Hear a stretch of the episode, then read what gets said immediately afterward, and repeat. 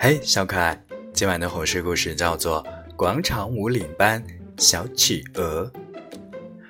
有一天呢，小企鹅遇见了一只鸟，小企鹅就问小鸟：“为什么我们都有翅膀，可是你能飞那么高，而我就不行呢？”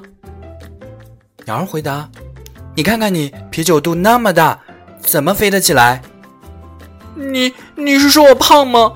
那我该怎么办呀？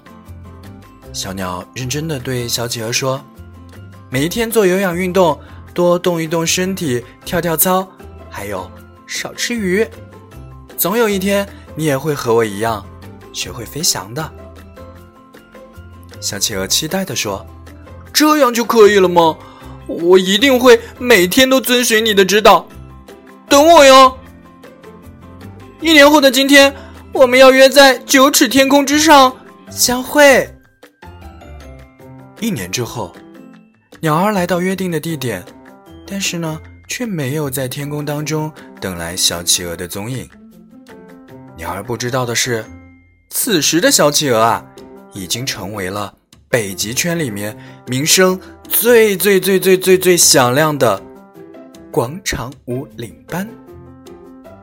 好嘞，今天的故事就到这里，盖好被子，早点睡，明天见。